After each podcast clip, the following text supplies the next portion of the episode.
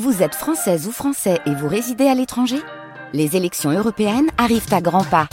Rendez-vous le dimanche 9 juin pour élire les représentants français au Parlement européen. Ou le samedi 8 juin si vous résidez sur le continent américain ou dans les Caraïbes. Bon vote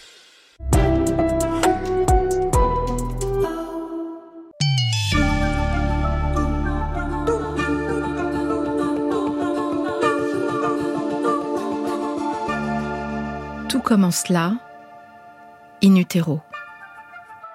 Nous venons tous de là. C'est là que nous sommes nés. Nous avons tous été une cellule, puis deux, quatre, huit, puis des milliards de milliards de cellules. Nous avons tous été des embryons, puis des fœtus. Nous avons connu l'origine de la vie, puis nous sommes venus au monde, et nous avons enfoui le souvenir de ces neuf mois passés Je m'appelle Zoé Varier et je voudrais remonter le temps. Je me tiens face au mystère de l'origine de la vie et je vous invite à faire avec moi et les plus grands chercheurs scientifiques français un voyage sensoriel, saisissant et parfois troublant. Vous allez être ébloui par la puissance de la vie. Ce voyage commence par une image, l'image du visage d'un embryon de sept semaines. Cette image, ça je l'ai vue euh, en préparant euh, notre rencontre, Ouais. avec euh, cette tête d'embryon un peu... Et là on voit les doigts On voit, on voit qu'il palmés. commence à se former, oui. oui. On voit les mains qui commencent à se former, oui. Et là, c'est tous les nerfs, justement, tout, tout ce qui va partir de votre euh, moelle épinière, votre cerveau, vers l'extérieur du cerveau, en fait, pour connecter encore une fois à tous les muscles ou pour faire revenir des informations vers le cerveau. Mais ça fait des images magnifiques. hein. Et là on peut s'arrêter. Ça, Oui, il, a, il a sept semaines là l'embryon. Oui, c'est ça à peu près, voilà. Et donc il est tout plissé. Ah, et il a un mufle. Oui, on, Un on- groin. on commence par un peu ressembler à un cochon, effectivement, dans le développement. Ce que je dis, la, la, la face, le visage va se remodeler euh, très très fortement dans le dans, dans le développement. Euh, c'est même c'est même euh, plus que ça, puisqu'au départ, on est on est même coupé en deux en fait. C'est-à-dire? Bah, vous avez une, une fusion qui se passe de deux moitiés de votre visage, Ah oui. et au départ, vous avez vraiment une, une séparation. Donc, donc en fait, la, la, tête change de forme énormément, le crâne, ça se remodèle euh, dans les premières semaines de développement, et c'est un processus qui est vraiment très compliqué, qui va organiser toutes les structures qui sont autour du crâne. C'est Alain Chédotal qui parle. Alain Chédotal est neurobiologiste du développement, membre de l'Académie des sciences. Il travaille à l'Institut de la vision à Paris. C'est Jean-Léon Maître qui m'a conseillé de le rencontrer. Avec Jean-Léon Maître, j'ai appris ce qui se passe les sept premiers jours de la vie de l'embryon jusqu'à son implantation dans l'utérus de sa mère. J'ai compris que l'embryon ressemble d'abord à une grappe de raisin, puis à une framboise. J'ai compris que les cellules de l'embryon ont des petits muscles, qu'il y en avait des plus costaudes que d'autres, et qu'en fonction de leur position, elles deviendront soit du placenta, soit le corps de l'embryon. Voilà où j'en étais de mes maigres connaissances sur l'embryon quand je suis allée rencontrer Alain Chédotal, avec une idée en tête comprendre ce qui se passe après les sept premiers jours de la vie de l'embryon. Comprendre l'émigration des cellules, comprendre la formation des organes. J'imaginais qu'Alain Chédotal me décrirait l'évolution de l'embryon chronologiquement dans le temps. Mais ce n'est pas tout à fait ce qui s'est passé. Alors, ce, que- ce, qui est- intéressant, c'est qu'il y a des, ce que, ce que tu dis, euh, Jean-Léon, c'est, ça montre qu'il y a des, des processus de physique, de, de force qui sont impliqués. Dans Ouais. son cas à lui, il y a des, des muscles, des, un squelette dans les cellules, des contractions qui se produisent, qui vont changer la forme et faire des déformations. Et ces forces qui vont se produire, le fait que les cellules soient accrochées entre elles, euh, si vous tordez une cellule dans un coin, le fait qu'elle soit accrochée avec la suivante fait que l'autre va se tordre et vous allez faire comme ça, vous allez faire des, des gros changements qui sont encore une fois des, il n'y a pas, il y a pas besoin de migration. là. C'est vraiment des, des, des torsions, des, des forces qui font que ça va déformer votre tissu. Euh, Mais ça, c'est au début. ça, c'est- ça c'est au début. Alors ça se produit encore euh, tardivement. Le, le- le cerveau va se plisser aussi dans le développement. Au, dé- au début c'est un tube et puis après il va, il va, il y a des structures qui vont gonfler. Puis après ça va être serré à certains endroits. Comme vous prenez un ballon, vous soufflez dedans, vous allez faire pareil. Euh, vous pouvez faire un petit chien là euh, magnifique gonflé en tordant. Mm. Un cerveau, ça se développe pareil. Vous avez d'abord un tube, vous allez souffler dedans, ça s'appelle le tube neural, et après vous allez euh, l'avant du cerveau va gonfler plus, ça va donner le, le, cortex cérébral, et puis la moelle épinière va moins gonfler, et puis vous allez avoir des endroits comme ça où il y a des constrictions qui se produisent, donc des forces qui font que il y a des endroits qui vont être plus gonflés que d'autres.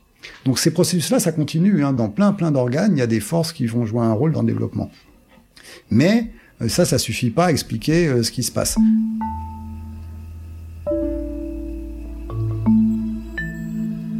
Alain Chédotal a d'abord travaillé sur les embryons des souris avant d'étudier l'embryon humain. Pour me faire comprendre comment se développe un embryon humain, Alain Chédotal a sorti d'une petite boîte blanche des modèles d'embryons imprimés en 3D des premiers jours jusqu'à la huitième semaine. Je vais vous montrer à quoi ça ressemble, tant qu'à faire. Ah bah oui. Ah, qu'est-ce que c'est que ça? Alors là, ce qu'on ce qu'on fait en, en, ce moment, on verra après. Donc, on, on génère nous avec nos, notre projet beaucoup de données tridimensionnelles. Donc maintenant, vous pouvez imprimer en 3D des échantillons. Et donc là, ce que vous voyez dans ce petit bloc de euh, transparent, vous avez à taille réelle le développement embryonnaire pendant les huit premières semaines. Donc 56, c'est 56 jours. Le plus gros ici, vous en voyez quelques centimètres. Et puis là, on a 26 jours. Si on veut être précis, ces huit premières semaines, donc là, on voit bien, vous partez de quelque chose qui ressemble à, pas grand-chose, à un petit grain de riz, et puis vous allez avoir petit à petit les membres qui vont apparaître, les yeux qui vont apparaître, et donc là, ça va prendre à huit semaines, ça, ça a la forme d'un, embryon assez classique avec sa grosse tête, et puis ses petites pattes, et puis euh, ses, ses, petits bras, et puis on voit cordon ombilical. Donc là, on voit que ça commence à ressembler vraiment à un embryon humain, à, tel qu'on le connaît, à huit semaines. on reconnaît vraiment. Là, si maintenant je vous montrais un embryon d'autres espèces, vous voyez tout de suite qu'il est différent de l'embryon humain. Et oui, alors qu'au début, ça ressemble, l'embryon humain ressemble au début au oui, embryon des autres espèces? Il y a, y, a, y a, plus de ressemblances, mais de fait, c'est pas quand même euh, identique euh, du tout, quoi. Mais, mais on passe un peu par certaines phases de développement qui sont un peu équivalentes, mais on il n'y a pas de branchie, par exemple, euh, chez, chez les embryons euh, humains, alors qu'il y en a chez les poissons. C'est pas, on va pas cette idée que on va refaire toute l'évolution des espèces. Oui, c'est ça. Euh, c'est pas vrai. Non, en fait, l'embryon ne va pas traverser, ne traverser toutes les étapes de l'évolution des espèces. Ce qui, est connu, c'est qu'il y a des gènes qui contrôlent le développement d'un embryon de mouche, qui vont être aussi contre le développement d'un embryon humain mais euh, mais quand même globalement, on va pas comme ça euh, passer par tous les stades de l'évolution depuis la mouche, euh, par le poisson, etc. jusqu'à l'homme. Parce que ça, c'est une idée qui, qui persiste. Hein. Oui, c'est une idée qui persiste et qui, qui est liée à ce monsieur Haeckel. Qui est une fake news. Qui était globalement une des premières, voilà, fake news ou fraude scientifique. Il a un petit peu arrangé la, la réalité, puis ça a beaucoup séduit les gens. Encore une fois, il y avait un intérêt pour l'embryon, et puis il y avait aussi les travaux de Darwin sur l'évolution. Donc il y a tout encore une fois des, des choses autour qui étaient intéressantes et, c'est un concept qui, qui plaisait. Et il a modifié les dessins, c'est ça? Il a un petit peu arrangé euh, la, la, réalité, on va dire. Voilà, et ça, ça a été un des, une des choses intéressantes. Mais en même temps, on a, on a une queue. Ça c'est vrai ou pas Parce que Jean-Léon Maître, il m'a parlé d'une queue. Non, non, on a une queue qui va, qui va effectivement euh, Elle est là, là, c'est le régresser. qu'on voit là. Non, on la voit déjà plus à cet âge-là. Elle est déjà partie. On la voit un peu au départ. Vous la voyez un petit peu ici. Ah oui, ce petit truc qui voilà, qui va rapidement régresser. Donc là, vous voyez, on la voit encore. On est à 37 jours de développement. Mais vous voyez ici, là aussi, ce qui est intéressant sur ces impressions 3D, c'est qu'on, pour ça qu'on les a fait, c'est que on voit bien la, croissance de, de, l'embryon en quelques jours. Vous avez entre chaque petite impression, chaque petite sculpture là, euh, vous avez à peu près entre, entre deux et trois jours. Ah. Vous voyez à quelle vitesse ça va grossir et ça va changer.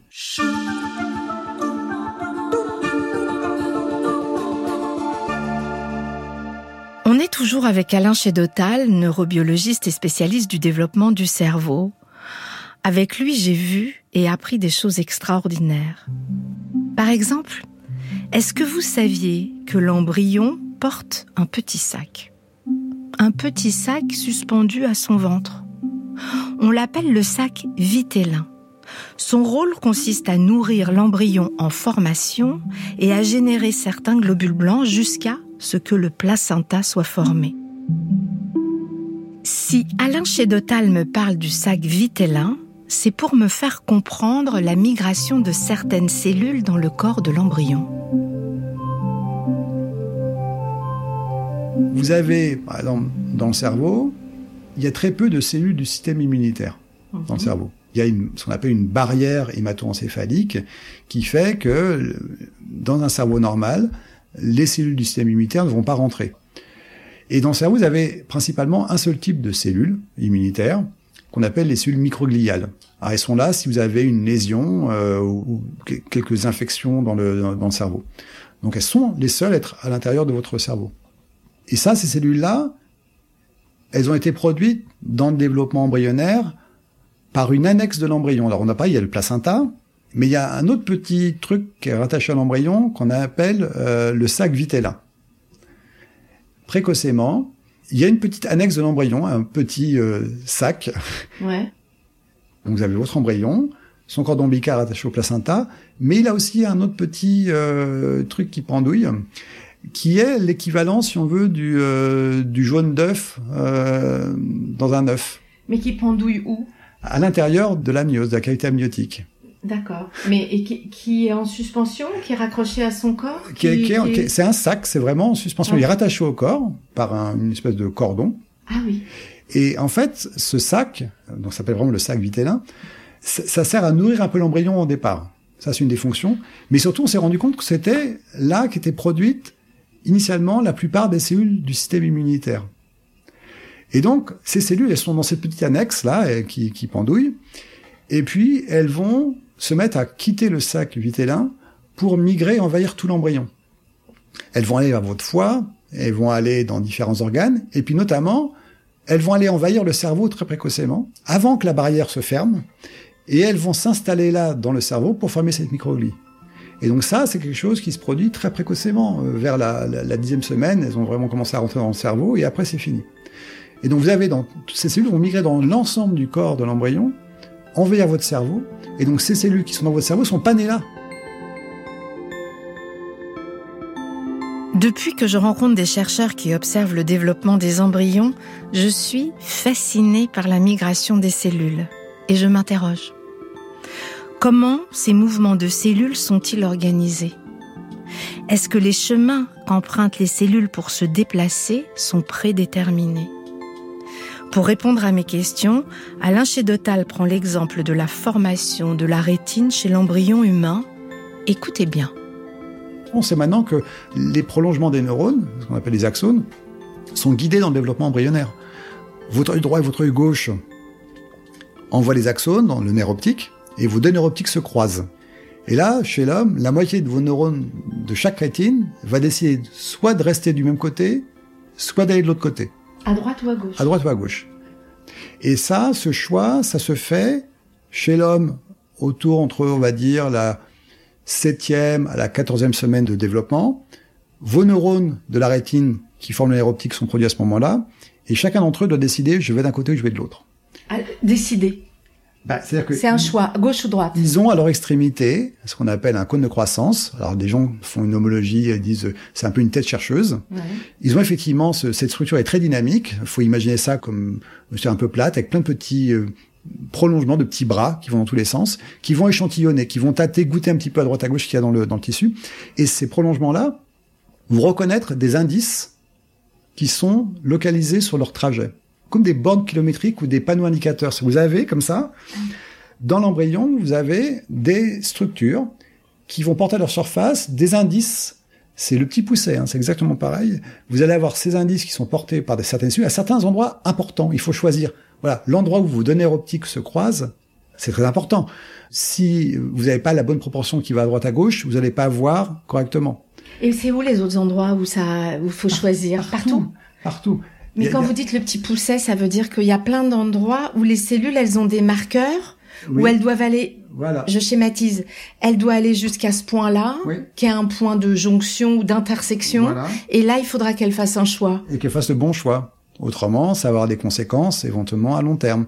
Ah, elle doit faire le bon choix pour pas qu'il y ait de pathologie. Voilà. Mais elle est comme guidée par des bornes. Elle est comme guidée comme ça par des bornes. Alors, soit c'est vraiment des cellules qui sont à un endroit, il faut qu'on touche cette cellule-là pour reconnaître euh, un indice.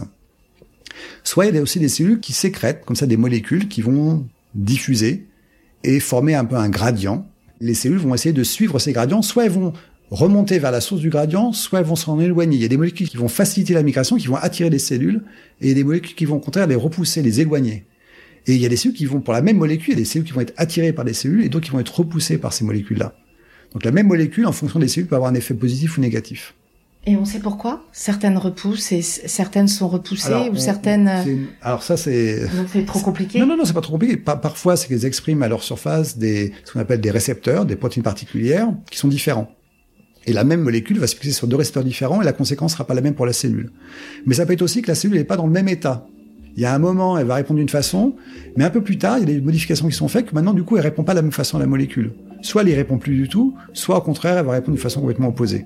Donc il y a des changements qui se produisent dans la cellule au cours du développement qui font que la réponse va changer à ces différentes molécules.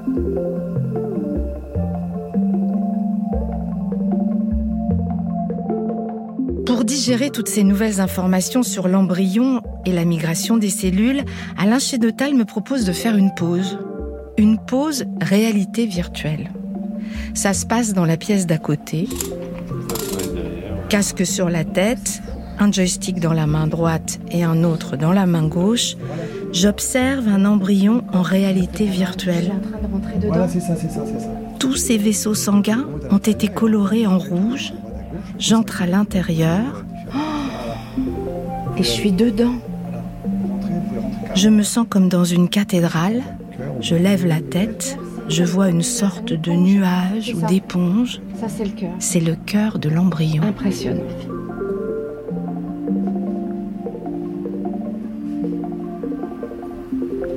Comment je fais pour, moi, pour sortir C'est fou. L'idée, c'est qu'on pourra, on va, pour l'article qu'on est en train de faire, on va mettre aussi sur un site des données comme ça de, en réalité virtuelle pour que les gens qui ont des casques, maintenant c'est fréquent, il y a plein de gens qui ont des casques, puissent se connecter, puissent se balader dans, les, dans certains échantillons qu'on aura mis pour qu'ils aient une idée de ce, à quoi ça ressemble. mais vraiment, on rentre dans le corps. Oui, non, non, on peut se balader. de voir vraiment réalité virtuelle, ça change complètement pour moi la, la façon dont on peut analyser nos, nos images ça reste un peu plus compliqué au départ à, à, manier. À manipuler, mais c'est un, un, coup à prendre et, euh, et ça va se développer euh, dans, dans, le futur. Et ça va être intéressant, même en médecine, ils l'utilisent maintenant pour apprendre à faire des chirurgies. Et l'intérêt de la réalité virtuelle, c'est que vous voyez bien la profondeur, vous arrivez vraiment bien à vous repérer. Euh, sur un écran, on a des fois du mal à voir ce qui est devant, derrière. Mais là, de fait, en trois dimensions, fait que vous pouvez vraiment vous balader à l'intérieur et comprendre vraiment l'organisation des, des, des structures. Et donc ça, à la fin, ça, si vous voulez apprendre en embryologie, on va pouvoir comme avoir un muscle qu'on a coloré, colorisé en rose à différents âges. Euh, un muscle qui, par exemple, fait bouger l'œil. On va pouvoir le voir à différentes étapes, voir comment il a changé de place, comment il s'est organisé, et on va pouvoir le reconnaître comme ça à différents âges. Et donc ça, vous allez le faire sur les centaines de muscles de l'embryon. Mais vous allez pouvoir comme ça reconstruire euh, la structure de tous les muscles, du squelette, euh, de tous les, tous les différents organes, à une précision qui est quand même de l'ordre de la cellule.